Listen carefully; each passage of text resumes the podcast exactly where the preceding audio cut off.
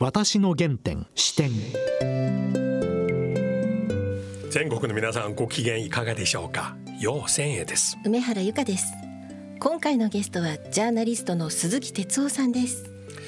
連日テレビで鈴木さんのコメントを見てます。見ない日はないぐらいです、いやもう本当にあの地上波だけではなくまた連載もたくさん書いてらっしゃいまして、はい、あの私ね哲さん何がいいかというとしっかり取材されています。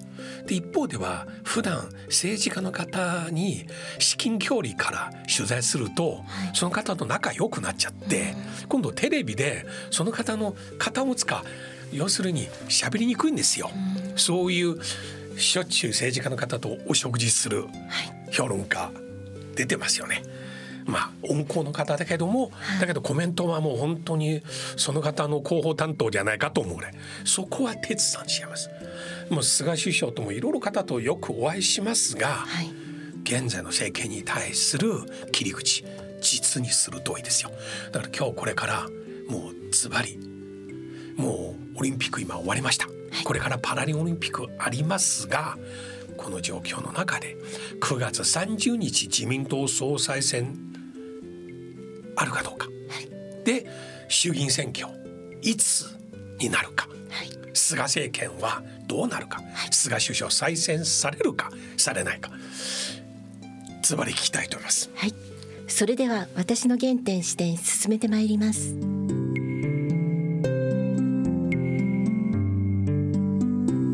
私の原点視点鈴木さん今日よろしくお願いします。はい、こんにちは。伊さんお元気ですか？おかげさまで。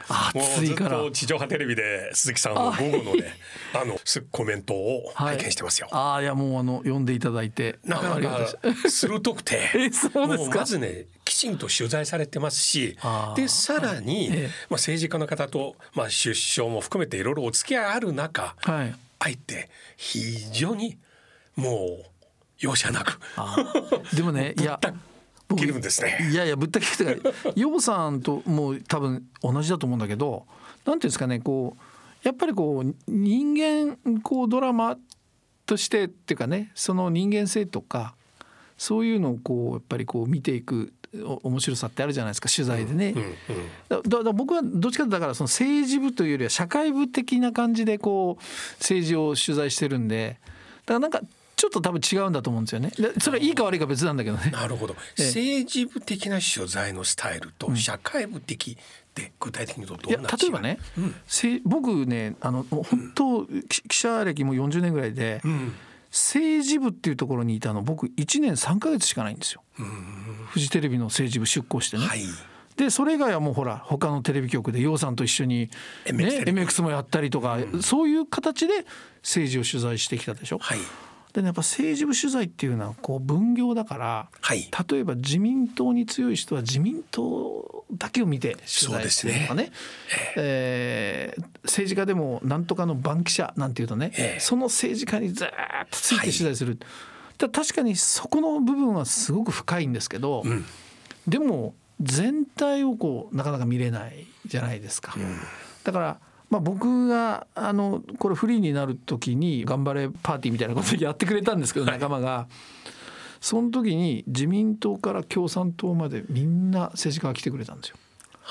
だからなんていうかな政治部取材だと多分自民党のまあその写真とかね。とかね。だけどその本当にねあのぶっ殺し合うようないつも普段はみたいな人たちがみんなよいて来てくれた、だからあこれは自分のスタイルはこれだなってすごく思ったんですよね、だからまあいろいろ批判もされるんですけど、まあ、僕はそういうスタイルでやってます。いやついこの間午後の番組で哲さんがお出になりまして、はい、それでキャスターの方から哲さんに、今の首相官邸菅政権の問題点は、と尋ねましたら。いや私その時哲さん答えにくいじゃないかなと思って菅首相ともね、うん、あのお会いしたり、はいはい、取材したりしてますので、えー、だけど私の予測を反してもうつまり今の首相官邸風通しが悪いと。うん。もう官僚に対して厳しくね、はい、あのする一方、ええ、逆に今度意見があってこないと、うんうんうん、ね。いう状況が非常に危険だとえええおっしゃいましたね。え。はいはい、まあそうですね。この状況現在も続いてますか？僕はそう思いますね。だからまあそもそも菅さんがその派閥を持ってるわけでもないしそうですね。そのもう永田町ではよくこう派閥だとか、何派だとか、誰を支えるとかこうチームができたり、味方ができたりするでしょ、集団がこうできたり、だけど菅さんっていうのはそういうのなくやってきてるから、あのそれはそれで正しいんだけど、こういうやっぱり総理になってやっぱりチームでってことになると、菅さんのやつをカバーしたり菅さんにものを言ったりする側近とか、あのまあ分かりやすく言うと例えば前の安倍政権の時には、あのよく今井さんって名前出てきましたよね。そうですねのね。で今井さんが割と前面に出てくるわけですよ。はいであ総理はこうだああだなんて言うとみんな今井さんとわーっとこう揉めたりするんだけどはい。それって客観的に見るとちゃんと安倍さんのこうた盾になってるわけですよね。なるほど。で実は安倍政権時代って菅さんも官房長官でそのある意味では安倍さんの盾になってたわけでしょ。なるほだからど。菅さんが相当ほら攻められたりこうはいしてたじゃないですか、はい官房長でもそその先の総理に安倍さんには影響いかないようにちゃんと盾になってるこういうなんかチームっていうのが必要なんだけどなるほど。それほら楊さん今菅政権で盾になってる人思いつく？もう思いつきませんね。だから批判は全部直で総理に行くでしょ。かん加藤官房長官もなってませんね。うんそうそうそう。だから、そういう意味でやっぱりねあのいや一匹狼でやるのもそれはそれでいいんだけど、やっぱりその官邸という日本のその総理になり官邸という組織の中ではそういうある種のこうチームワークっていうかね盾になる人、もしくは菅さんに「総理それは違いますよ」って、しこう言えるような側近がいるとか、やっぱチームだと思うんですよね。だからそれがやっぱり、えー欠けてる。そこがこの政権の僕は弱点なるほど。と。でそれはねなんだかんだ言っても菅さんが良くて側近が悪いと僕は言ってるんじゃなくてやっぱそれを作るのはやっぱりリーダーの菅さん自身だから、だから菅さんがそういうことを考えてチームを作るっていうことをしないと、いつもやっぱりこういうなんか、えーマイナスばっかりがあるっていう感じになるんじゃないでしょうかね。いや菅さんはいろいろねあの問題点は露呈してますけれどもただし政権誕生当初ですね、私の印象としては、彼は非常に各界の専門家と食事して意見を聞くっていう姿勢ありましたよ。その通りいやそれはね安倍さんとかとちょっとじゃ鋭い。あのねかなりそうなんですよ。それね僕が例えば菅さんが官房長官時代、あのまあ取材一対一で取材するでしょ？でじゃああのちょっと夕飯でも食べながらはい。取材しようかってことになりません、官房長官の時ですよ。はい。そうねあの夜8時えっと8時半からでいいかって言うんですよ。ああでほらそんな遅い、まあ、食事夕はい夕食だけどまあいいかと思うけど実は僕の前に2つぐらい夕食入れてるわけですよ。なるほど。それ全部だから違う人たちなんです。だつまりそれだけいろんな各界各層の人たちと話を聞いて、うん夕食をだから3回やるわけですよ。うんで3番目が僕だったりするわけですよ。それぐらい菅さんっていうのは要するにひ人と会って話を聞くっていうのをやる人なんですね。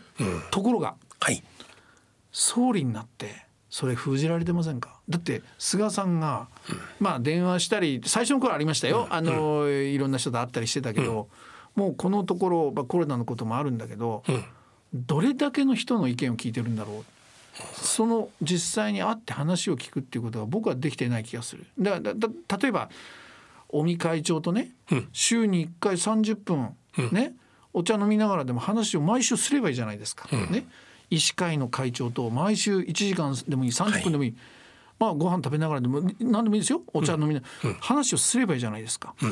でもっと言えば僕に言わせると例えばその医師会の会長じゃなくて現場のお医者さんつまりはい。第一線でコロナをはい。もうしっかり見てる、もうまさにあの、えー倉持先生だったかな、はい。もう総理やめろなんて言った、ああいう人たちと菅さんが会う、ね、そうですね。れから飲食店、はい。ね、店をもう閉じざるを得なかった人、はい。そういう人となぜ菅さん会わないのか、そういう菅さんの得意なやっぱり人と会って話を聞くっていうことをそういうところに広げれば、うん。随分僕はうん。政策も、あのその印象も含めて変わってくると思うんですよ。そこにだから間にね官僚とか入れる必要ないんですよ、直でなぜそれをやらないのか、得意の話を聞くっていうことを今今こそ菅さんやるべきだっていうのは僕の、まあ提言ってすごい偉そうですけどいいだからもうようさんのおっしゃる通り、はい。本当にそうなんだだから話を最初の聞いてたけど今聞いてない。はい。だからもう完全に負の、まあ、スパイラルに入っちゃったはい。感じがしますね。特にこの頃はこのデルタ株がね急に感染者が激増した中、え政府に対してえオリンピックやるのがもう仕方ないと、だんだん皆さん思うようになって さらに日本のメダルラッシュに対してもうだいぶ目線そこに行ってましたよ。だけどそんな中ですねこの入院制限のようなねいきなり出てきて、自宅療養ね。はでこれはねもう本当に失策ですね。い、いやー本当そうですね。ええこれなぜこういう流れになったのか取材してたんですけど、はいまず一つはねやっぱ大きい、大きいところで言うとそのあー今なんとなく出口が見えてきた。つまりあのワクチンですよね。ワクチン接種率、うん。でこれをとにかく秋ぐらいまでとにかくやるんだって、もうなんていうかなこう官邸のムードも菅さん周辺のムードってもうワクチンにぐわーっといってるわけですよ。ワクチンにかけてる。うん、かけてる、とワクチンがある程度そのお,、まあ、お尻じゃないけど見えてきてる、うん。でそういう中で確かに、えーそこまでの間に多少この感染が増えたりこう山はあるかもしれないけど、とにかくもうお尻が見えてるんだから、そこへ向かってって言ってる時に多少じゃなくてとんでもなく爆発的に起きちゃった。つまりそのそこまでも起きるかもしれない。それに何か備えなきゃいけないっていうところを油断してた。つまりもうゴールが見えてるからそこに向かってワクチンにぐーっといってる中で、もうこんな爆発は予測してなかった。だから慌てちゃって、病床どうするってことでっていうのがまず一つ。これは官邸のに出向している官僚はそういうふうに言ってたんですね。でもう一つはねこれはちょっと僕恐ろしい話かもしれないんだけども去年のねあの予算12月、はい。去年のですよ。はい。ちょうど去年の12月っていうのは年末に向けてほらわーっと増えてきててあれ3波だったかな？はい。でなってる時に僕厚生労働省の現場の官僚取材できたんですね。うんで彼は何と言ってたかまだ去年の段階ですよ。うんに何て言ってたかっていうといやこれからの目標はこのコロナをインフルエンザ扱いにすることだ。はいこれが目的な最終目標なんだってことを、もう去年の12月の時点ですでに言っていた。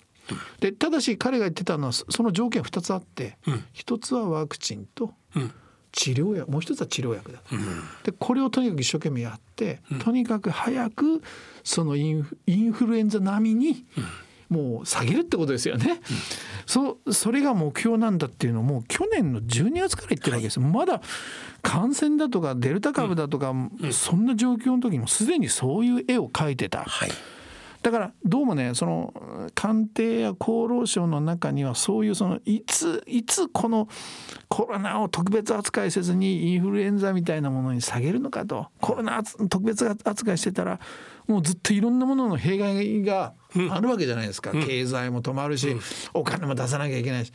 だ早くその辺のインフルエンザまでも下げたいわけですよ。そうですね。そういう多分中にこう意識が多分厚労省とか官邸の中にある。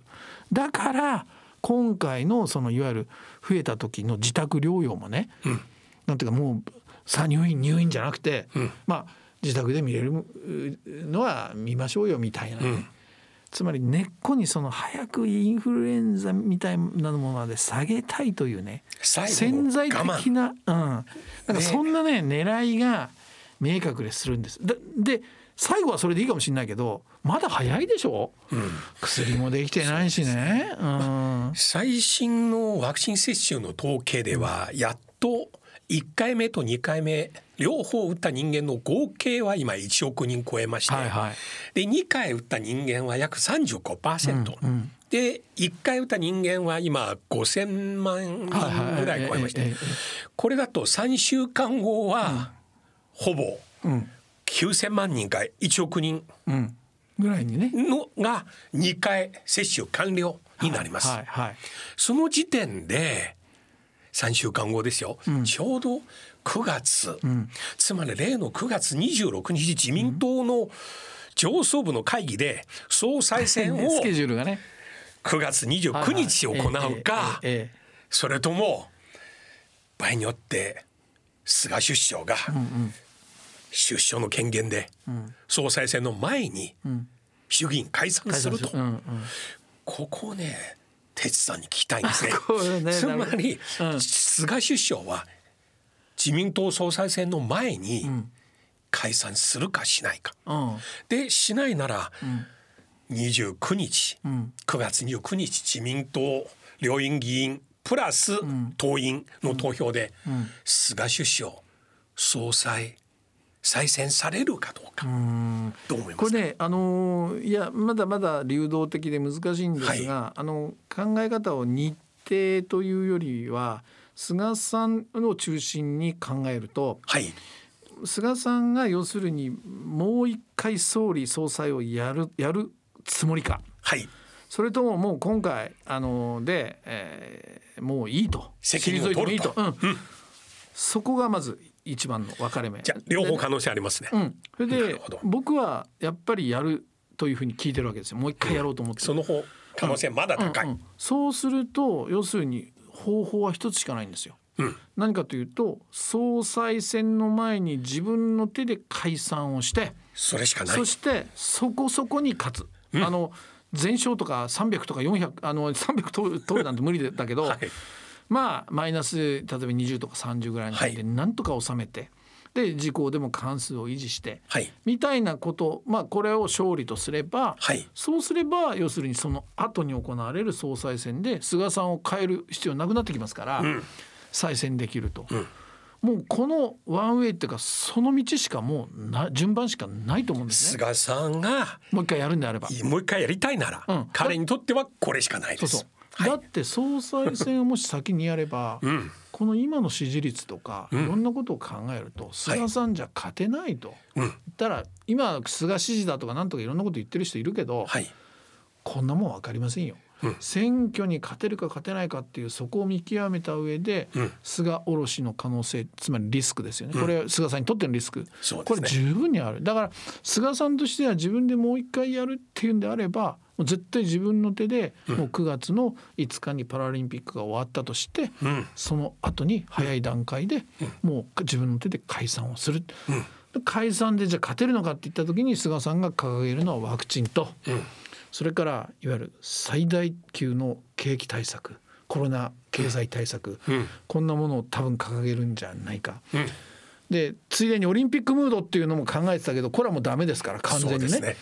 だそういうもので菅さんはまあ様子を見ながらもう解散を仕掛けるしかもうないんじゃないか。だからこのままずるずるいって総裁選を先にやってそこで菅さんはみんなでわーっと選んでもう一回選んでで菅さんで 10, 10月の終わりぐらいに選挙やるっていうこのシナリオは僕はもうないと思いますね。なるほど、ええ。いや仮にもし菅さんそうする場合、そうするとこの衆議院選挙は自民党総裁選等の規定によって、もう29日は最終日なんですよね、の前に衆議院選挙やることになりますよね。そういうことです。あの解散ね。解散してね。で選挙は10月のというね。上旬ですよね。うんうん、だだけどまあ要するに菅さんで、えーもう無理だと。ここれ以上もう支持率も上がらないし、ん。選挙も厳しいという声は今すでにあるわけですよね。だからそういう人たちからするとやっぱり菅さんのそのいわゆる解散を封じたいわけだから。でも変えたいわけだから、はい。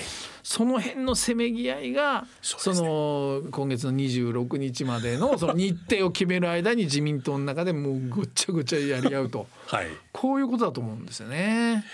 でただしこの感染者の現状から見れば、はいはい。9月解散、10月総選挙、ちょっとね感染拡大の視点から見ればいや厳しいちょっと厳しいよね。厳しいですね。こういう時選挙活動とか投票とか。いやそうです。これ批判もは、来る、うん、うん、だからそういう意味ではもう菅さんにしてみると再自分がもう一回やるというその道はですね、非常にもう限られていて、ん。厳しい一本の道が今あると。だからそこをまあ進むのまあひ一つポイントはだからその感染者がこれからどうなるか、ん。ワクチンによって何かムードがここのこれから1か月あるかないかですけどね、そうですね。ね変わってくるかっていうもう本当に今大詰めの段階には本当入ってるんだと思いますね。だけどこれからお盆の連休。うなん 感染の結果また出ますよね。人が移動してねもう聞かないですよね。えー今アメリカもすでに2回接種完了した方の感染。増えてる。ねえ、日本でも三回目接種もね。10%ですよ。そうですね。2回接種完了した人、うんうん、だからもう早速3本目打つべきという話もイスラエルからいろんなところから今出てますけれど、日本も多分出ると思いますよ。ええうん、だから。そんな状況の中で、はい。じゃあ次例えば、菅さんは解散はできなかった、うんうんね、結局感染の状況などを考えてそこまでやることができなかった、今度9月末自民党総裁選をやることになります、その場合は、ええ。もうほとんど56人しか小さい勉強会みたいなもんしか持ってない菅首相 うん。に対してやっぱり選挙の自民党の議席減ったら困ります、あるいは菅さんのままで自分が選挙落ちると考える、うん。自民党の候補者たちが動き始めて、そこで自民党内の最大派閥、細田派と麻生派、まあ事実上安倍首相と甘利さんと麻生さん。麻生さん。3A この3人 3A が。じゃあ代わりに誰を選ぶかということによって、あと他の派閥みんな乗っかっていくですよ。のまあ乗るか乗らないか二階さんが別の人を立てるかとか。まあ要はね楊さんがおっしゃったように選挙勝てるのかっていう、はいもうそこに集約されるわけですよ。でしょう。だからやっぱり今度のそのあの多分総裁選っていうのはフルスペックですから、はい。全国の党員も投票するわけね、はい。で党員っていうのは最前線でやっぱり選挙やってる人たちもたくさんいるわけですよ。年間4,000円払ってますからだね。からこういう人たちは世論に近いわけだから、はい。だから必ずしも永田町の論理ではい。同じような人を選ぶかどうかわからない、そうですね。つまり選挙というものを意識して世論というものを意識してさあ誰かってことになってくる。だからまあ名前をまあざっくり挙げるとですよい現段階で私が取材してる感じではポスト菅の名前としては岸田さんはい。でこれはおそらく安倍麻生、うんおこの辺りがですね岸田さんを押すだろうと。私もします、安倍さんは岸田さんに対する、そのねまあ、キングメーカーでいられるんですよね。かつてコントロールできるっていうのかな。岸田さん一度選挙の時彼をね支持してうん、全情説。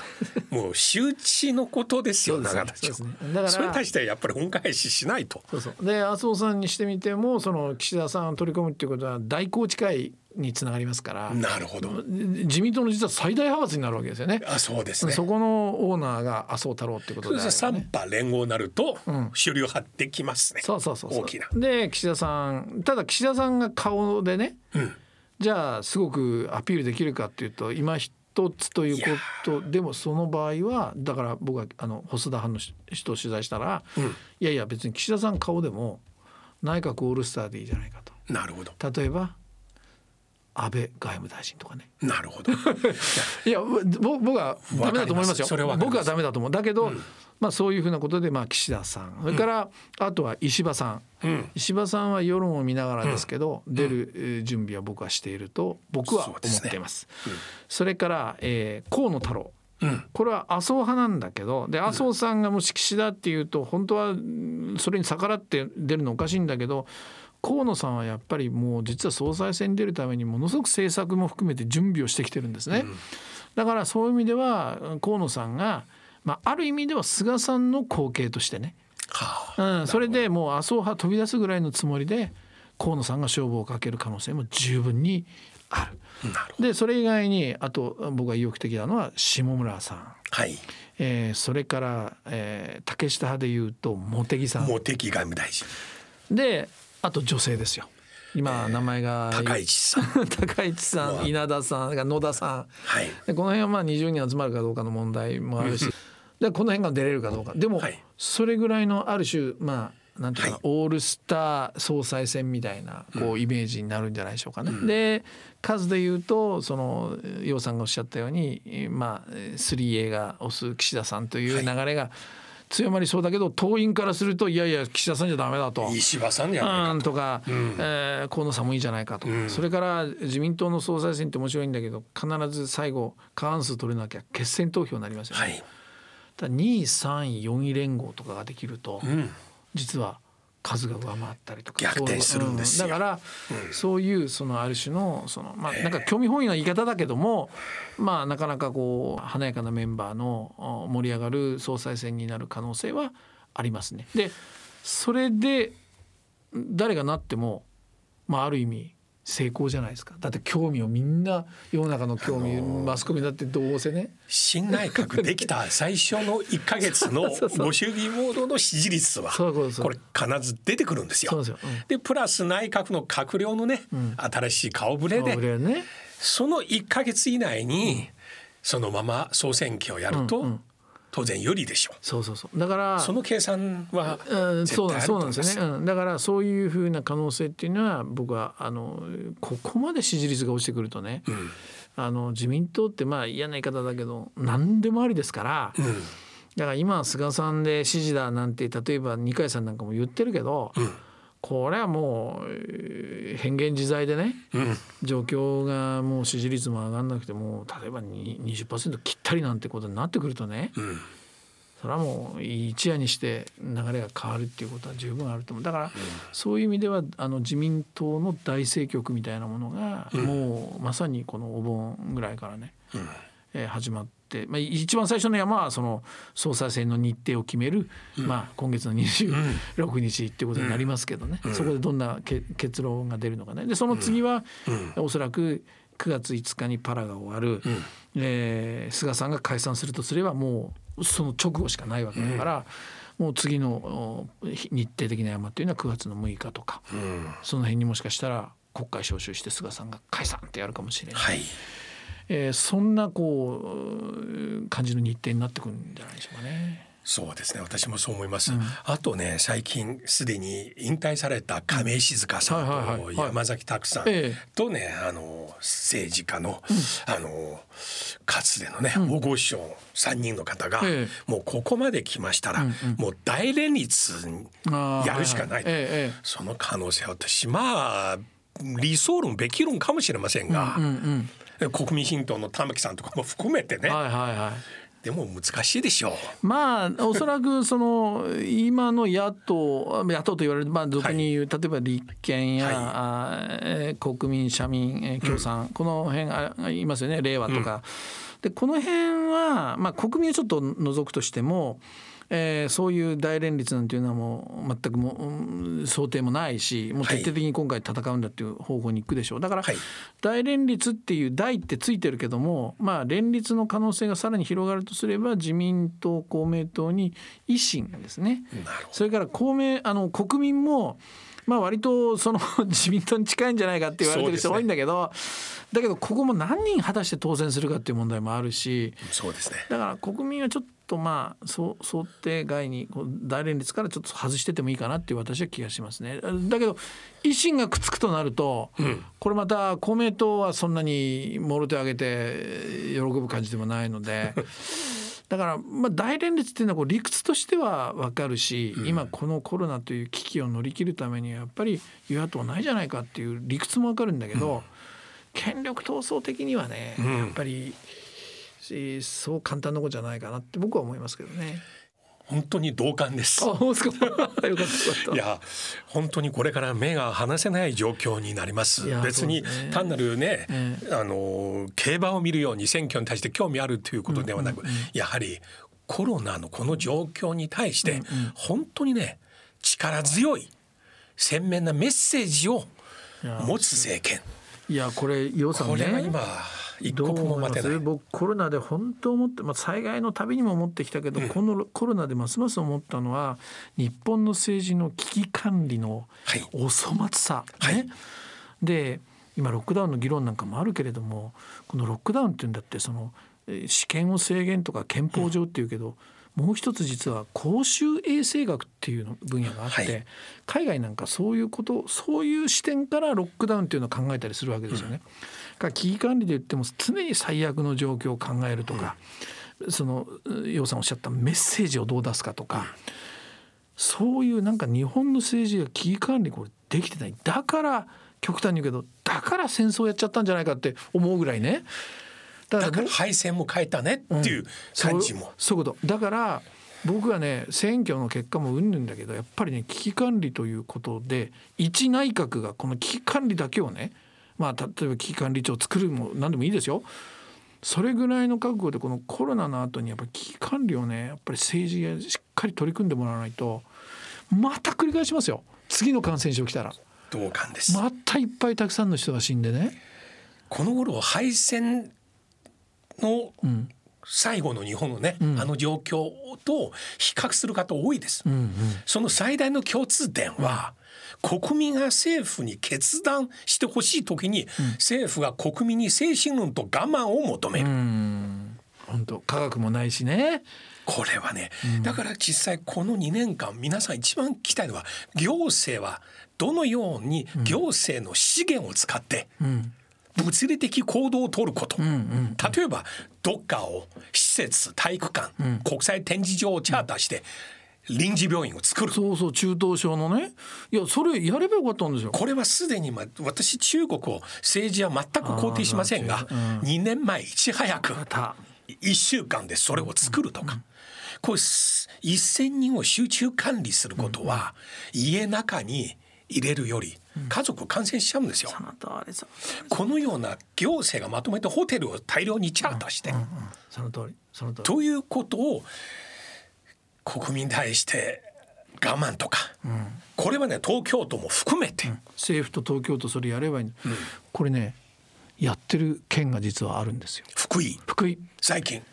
これね前から準備してたんだけどたった100床でしょ、でもその中等症の人たちを入れる、そういうまさに野戦病院のようなところを作って、でこれは何ができたなぜできたかってやっぱりねトップと医師会が一生懸命協力して話し合ってきてる、だからさっきも言ったけどなぜ菅さんが中川会長医師会の、毎週1回ねそういう話をすればいいじゃないですか。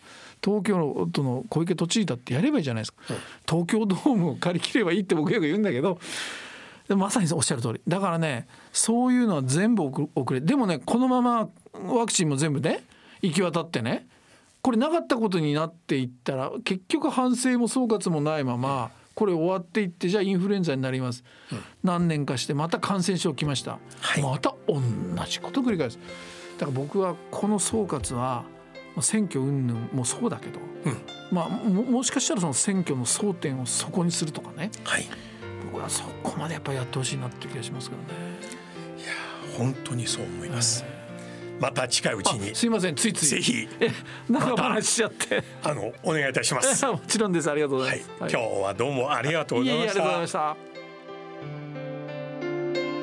私の原点視点いや哲さんの今の分析実に鋭いですね。菅首相にとっては再選されたいならもう自民党総裁選の前に自らの手で衆議院解散するか、でそうではなければおそらく党内ではもう菅首相では衆議院選挙じゃ勝てないと。今度そもそも大派閥属してない菅首相が党内の大きな派閥の意思によって変えられる可能性があると。まあ代わりに誰が自民党総裁そして首相になるか分かりませんけれども衆議院選挙がもし自民党総裁選の直後つまり1ヶ月あるいは2ヶ月以内でやるならまあ日本の政治史によくあるパターンつまり最初の瞬間風速的なご主義ムード支持率ありますよね。そのあたりで衆議院選挙をやるでしょうね。まあ国民にとってはぜひそういったことを分かった上で選挙にねはい。行っていただきたいと思います。それではそろそろお時間です。お相手は要選へと。梅原由香でした